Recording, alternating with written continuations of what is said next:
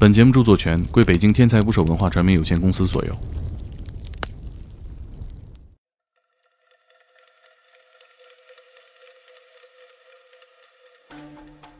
西港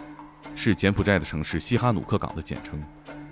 很多人给西港起了新名字，叫爆头港、腰斩港、枪杀港，甚至还有网友说，西港可以直接改名叫西天。这座城市是电信诈骗的老巢。十万个想要一夜暴富的国人，或被骗，或偷渡，来到这里搏最后一把，挣一笔钱就回家做点小买卖。但最终，很多人在这里被谋杀、绑架、撕票。《人类真实故事集》第二期的主人公叫三条，他是个山东大汉，在西港从事电梯行业。一八年开始，他义务为同胞收尸、料理后事。今年一月，西港某地挖出两具尸体，一男一女。那个女孩子手上还戴着手铐，脸部已经被毁，埋在土里十天，她已经腐烂的不成样子。最后通过胳膊上的一个纹身才确认身份，是福建的一个小姑娘。于是当地警方联系了三条。三条见到这具尸体的时候，她在殡仪馆里已经准备火化了，但手铐还没有解开。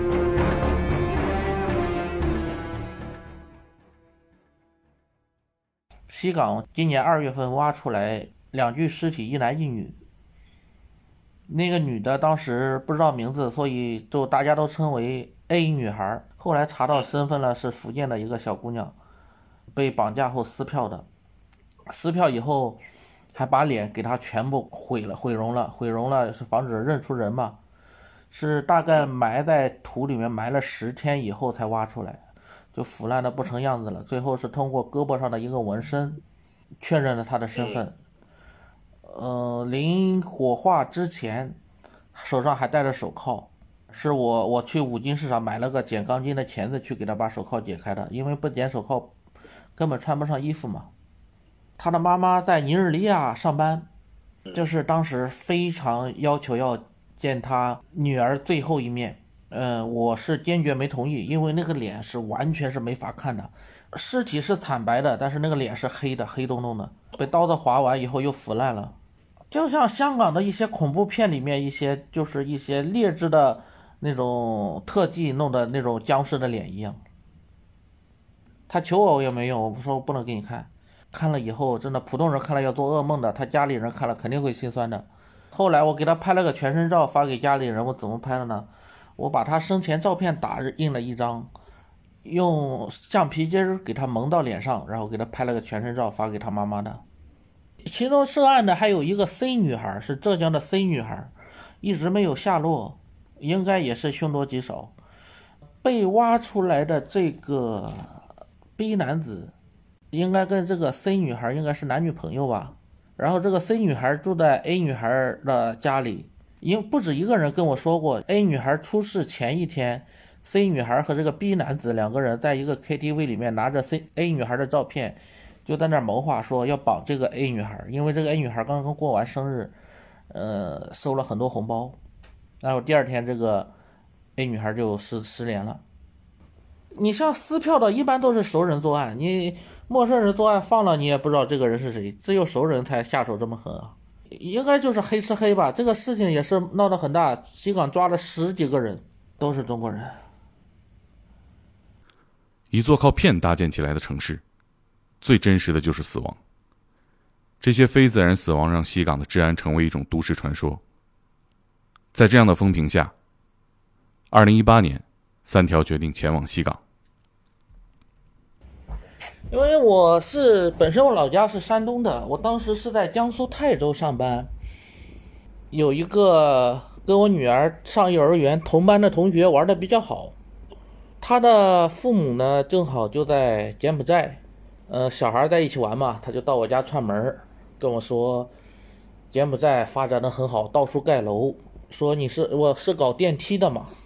他说到处需要电梯，你可以去看看那边很有机会。正好从那个我们那边泰州扬泰机场坐飞机来柬埔寨，很方便，而且每天都有航班，而且很便宜。我最便宜的一趟坐了才三百多块钱。当时两眼一摸黑，只是在地图上看到过这个国家，对这个国家反正就感觉是一个比较神秘、比较原始的一个国家。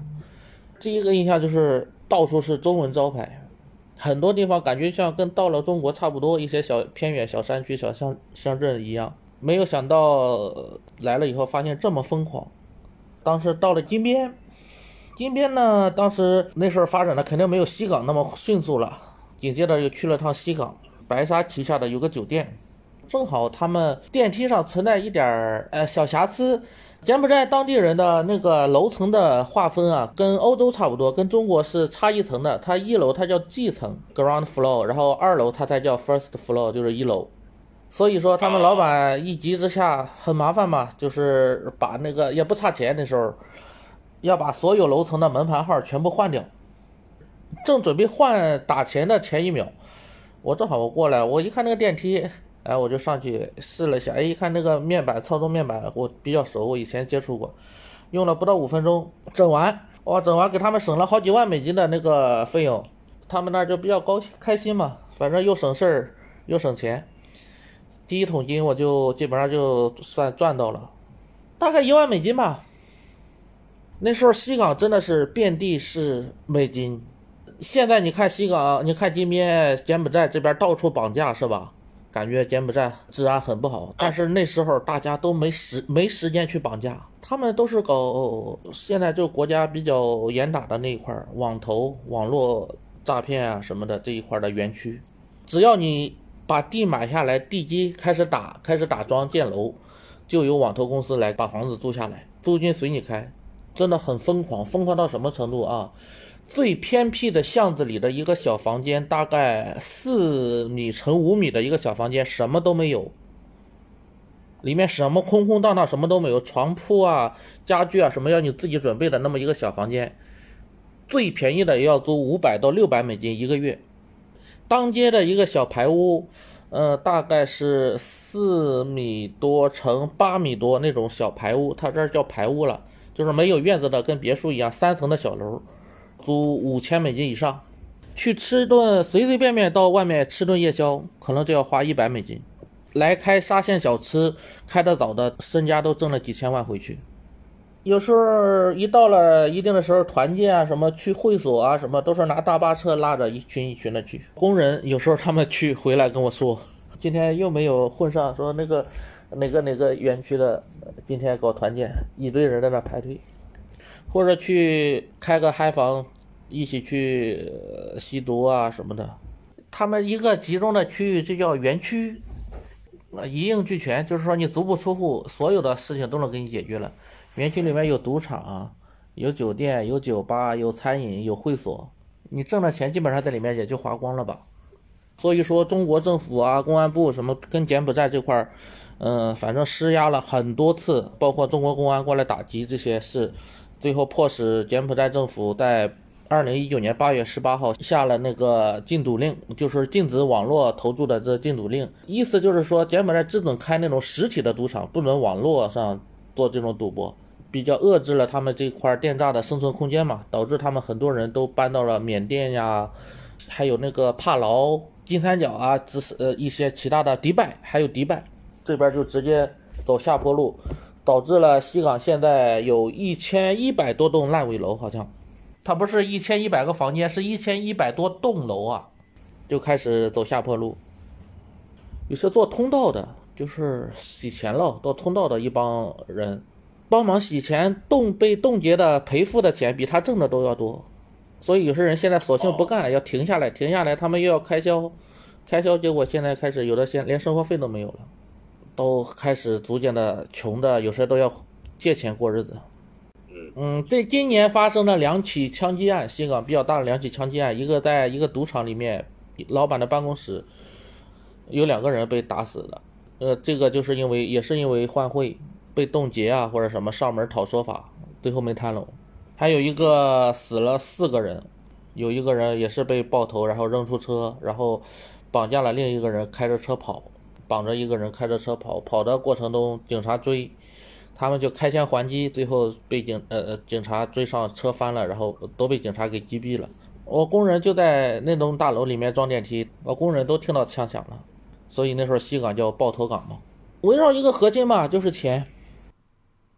疯狂过后，柬埔寨留下了一地狼藉，为电诈从业者经营的会所一家一家接连倒闭，最后只能几家合并。西港曾经蒸蒸日上的房地产业，现在也只剩下一千一百多栋烂尾楼来见证这个历史。随后疫情到来，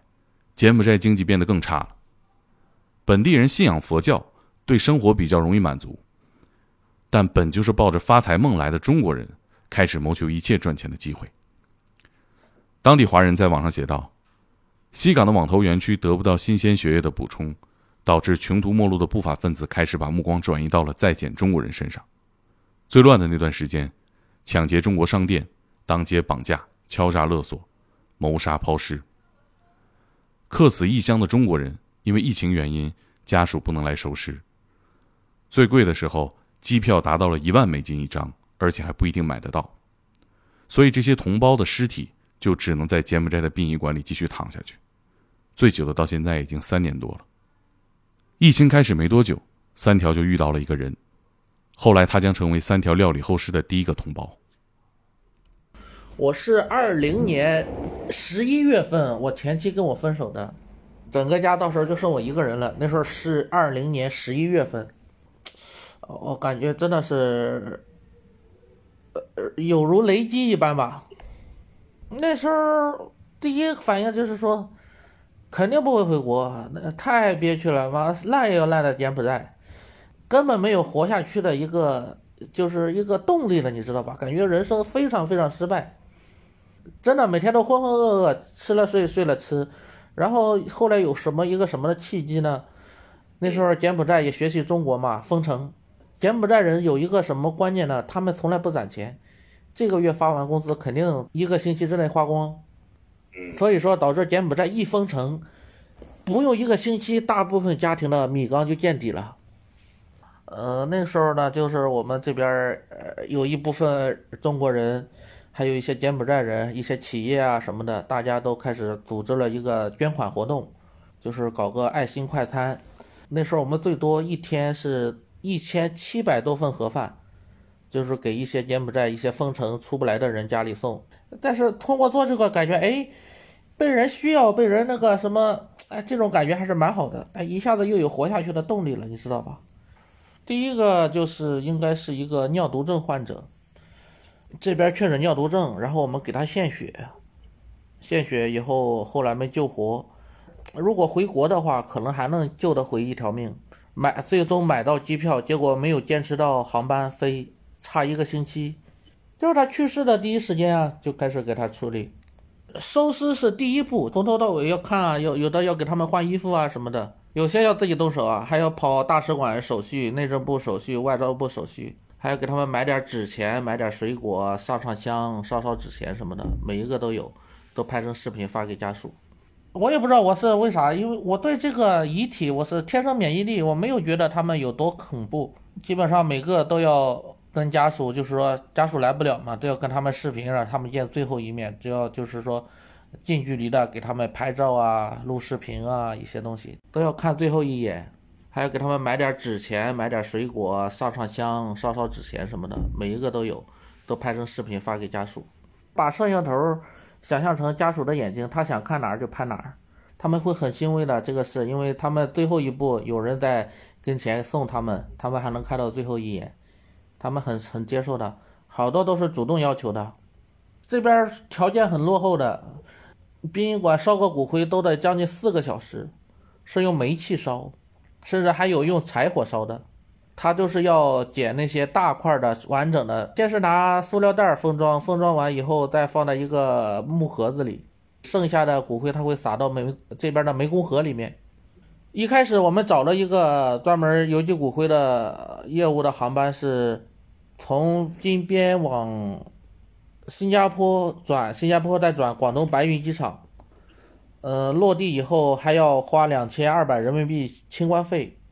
而且必须要家属亲自到广州白云机场去办理清关。后来我们逐渐逐渐找了一个中国邮政那一块儿，国内费用不花的基础上，还能把这个骨灰送到家属手上，但是就是有就是时效稍微长一点，要将近一个月，但是家属这块儿会省很多事啊。嗯，家属我基本上我我我不会跟他多要的，花多少跟他要多少。我我为什么不对这些东西不忌讳的原因，就是说，因为我是我不是通过这个赚钱的。如果家属给了我多余的费用，那我这个性质就变了。所以我这块我是卡的比较死，我不会跟家属多要一分钱。我如果靠这个赚钱的话，我就不会说这么坦然。其实最难的就是跟家属前期跟家属沟通这块儿。我用搜狗输入法嘛，我就看了一下我今年的打字记录，我平均每天要打字八千多个字。中国人去柬埔寨非常方便，不用在国内办签证，可以落地签，有效期三十天，到期可以续签一年，再到期再续签一年。疫情开始之后，去柬埔寨的中国人已经非常少了，但还是有极少数的人因为特殊的原因，在这段时间去了那里。三条说，以前去的人很多和他一样，都是有自己的目标和工作，做工程、土木、厨师等等等等，但现在大部分人都是因为电诈去的。不过这并不代表他们就是为了坑蒙拐骗，很多人也是被骗去的，也是受害者。三个零五后的四川男孩被骗到了柬埔寨，然后走丢了。猖狂的电诈集团居然在网上发布公开信息，悬赏一万美金找到他们，而这行走的一万美金，正好被三条碰见了。我从大使馆门口我去办理后事，我随随便便我三天捡了八个偷渡的小孩，最少的是零七年的，是这么个情况。他们四川的，有的初中还没还还没念完，还没毕业，暑假呢，他们三个是发小，他们商量着去成都请打工挣点学费。然后莫名其妙的就被骗的偷渡到柬埔寨来了，过来以后呢，一商量发现不对劲，好像是不是被骗了，就连夜之间鞋子没穿就跑了，跑到大使馆门口求救。这边有个软件叫 Telegram，我们俗称它叫纸飞机，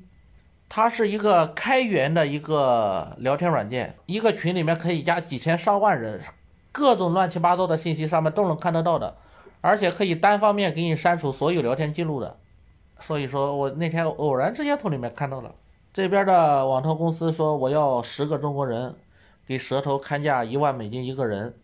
然后蛇头一听看看算算费用过来一个人一万美金有的赚，他就在国内组织偷渡，偷渡到这边以后卖给网投公司，就是说到了金边准备卖的这个途中这几个小孩跑了，那他们就有损失了，他们肯定要悬赏找到这几个小孩啊。第二天我去大使馆办事，一眼就认出他们来了。然后我发现了，我就感觉不对劲儿。我说：“你们是不是偷渡过来的？”他们说是，找大使馆帮忙。我说：“我帮你联系中国警察吧。”他们肯定有警惕心嘛，没办法，让警察打电话到他们四川省公安厅，公安厅又打到他们市局、县局，然后乡镇派出所，一步一步让派出所打电话给家属，他家里人打电话给他们，哦，才相信跟我们一起走了。后来安排回国了。我还跟他们开玩笑，我说你回国以后啊，你要好好感谢给你理发这个发型师，给你理了个爆炸头，要不然我也不可能印象这么深，一眼就认出你来。哎呀，国内肯定很多内卷的很厉害，很多行业。再一个，很多年轻人，可能因为现在又是花呗啊，又是白条啊，又是什么搞的信用卡呀，搞得很多人自己都入不敷出，没有那种理财的习惯。呃，没办法，只能想出来改善一下，都是基本上都是抱着一夜暴富的心态来的吧。来之前嘛，很多人就是也没有想象到，像我也是没有想到这边这么复杂，无非就是想让生活更好一点吧，能多挣一点是一点，很多人都是这种想法。比如说，有的是一个村的，在这边做的很成功，家里又是别墅又是豪车的，看了眼馋啊，几句话一说，你过来跟我干，就跟着出来了。有些就是说，通过网上的招聘广告，说来这儿做客服啊，什么动动打打电脑啊，什么月薪过万，也就你像那些十六七岁的小孩，嗯，有些初中都没毕业的，你在国内上哪找这种工作啊？通过一些网上的宣传，就是抱着一些美梦过来的。嗯，去年有一段时间。不知道你们有没有印象？国内的有一个，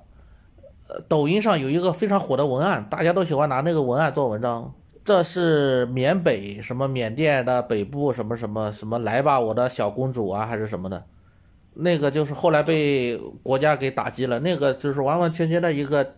电诈公司的一个招聘人的一个软软文。三条说，对柬埔寨的中国人来说，最危险的就是熟人。他知道的那些逝者，死亡基本和熟人有关。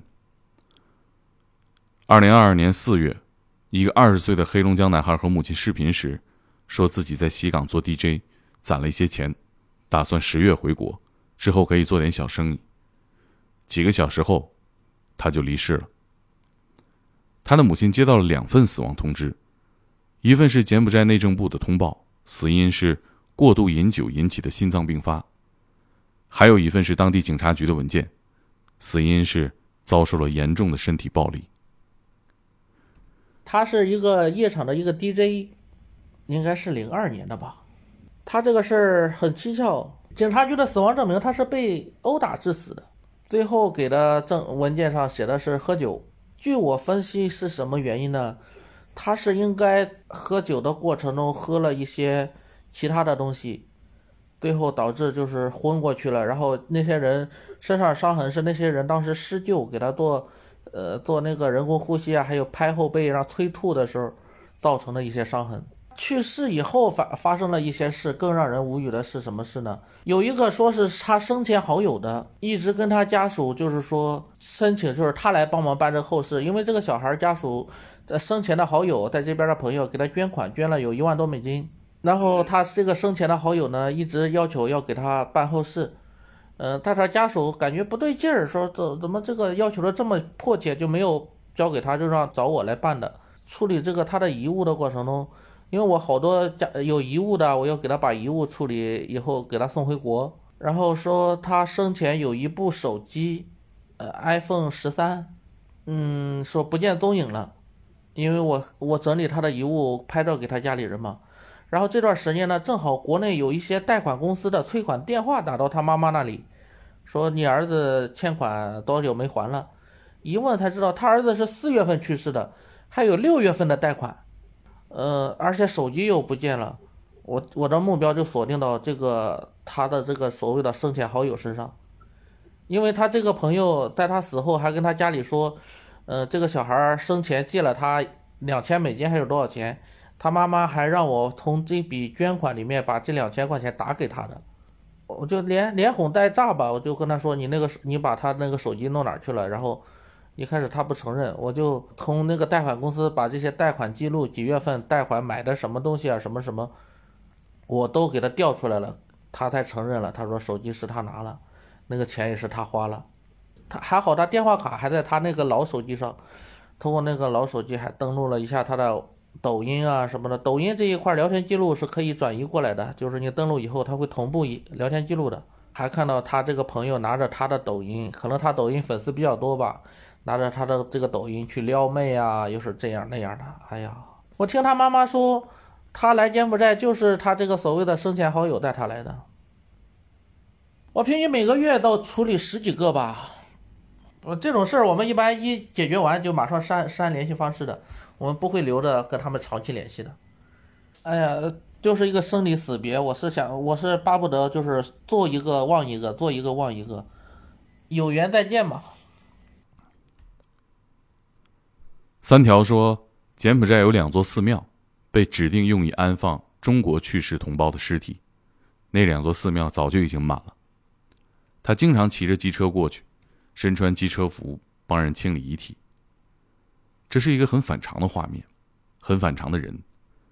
他明明神经大条，对很多事儿都不在意，是个爱玩、爱酒吧、机车、美女、享乐的八零后，